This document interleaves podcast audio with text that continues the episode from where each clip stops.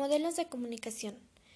Mi equipo está conformado por Dulce María Salazar Rojas, Yesenia López Juárez y su servidora Jimena Velázquez Olivares. Bienvenidos sean todos ustedes a un nuevo episodio de Jijiji Jajaja. Hoy hablaremos del modelo de comunicación de David Kenneth Berlo. A continuación tenemos una invitada especial, Dulce María Salazar Rojas, ella nos hablará un poco acerca del modelo de comunicación.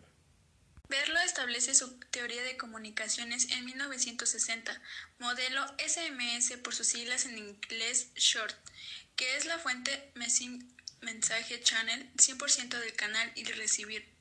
¿Qué es el receptor? Según Berlo, la comunicación es un proceso en el que existe una fuente que se crea un mensaje que desea transmitir lo codifica y luego envía a través de un canal a fin de que el receptor decodifica el mensaje. Para poder recibir, este busca influir en el receptor en el proceso de comunicación. Podemos distinguir los siguientes elementos del modelo de verlo. Estos son fuente, puede ser una persona o un grupo de personas, es la creadora del mensaje y tiene una intención es decir, tiene razón para querer comunicarse, también posee factores personales que afectan el proceso de comunicación. Por ejemplo, las habilidades comunicativas, hablar, escribir, leer, escuchar, cenar o pensar, las actividades positivas o negativas hacia un tema, hacia sí mismo y hacia el receptor, los conocimientos previos sobre el tema a tratar, los sistemas sociales y culturales de donde la fuente proviene y ha sido formados mensajes corresponde el propósito de la fuente expresado de alguna forma de traducción de ideas en un código simbólico, es decir, con sistema conocido por la fuente y el receptor como el lenguaje o los gestos canal, es el medio por el cual el mensaje es transmitido. Aquí encontraremos a los cinco sentidos humanos, los cuales son vista, oído, tacto, olfato y gusto. Receptor es quien decodifica el mensaje. Ese corresponde a la persona o grupo de las personas ubicadas en el otro extremo del canal y que constituyen el objetivo de la comunicación. Si no existe un receptor que responde al estímulo producido por la fuente.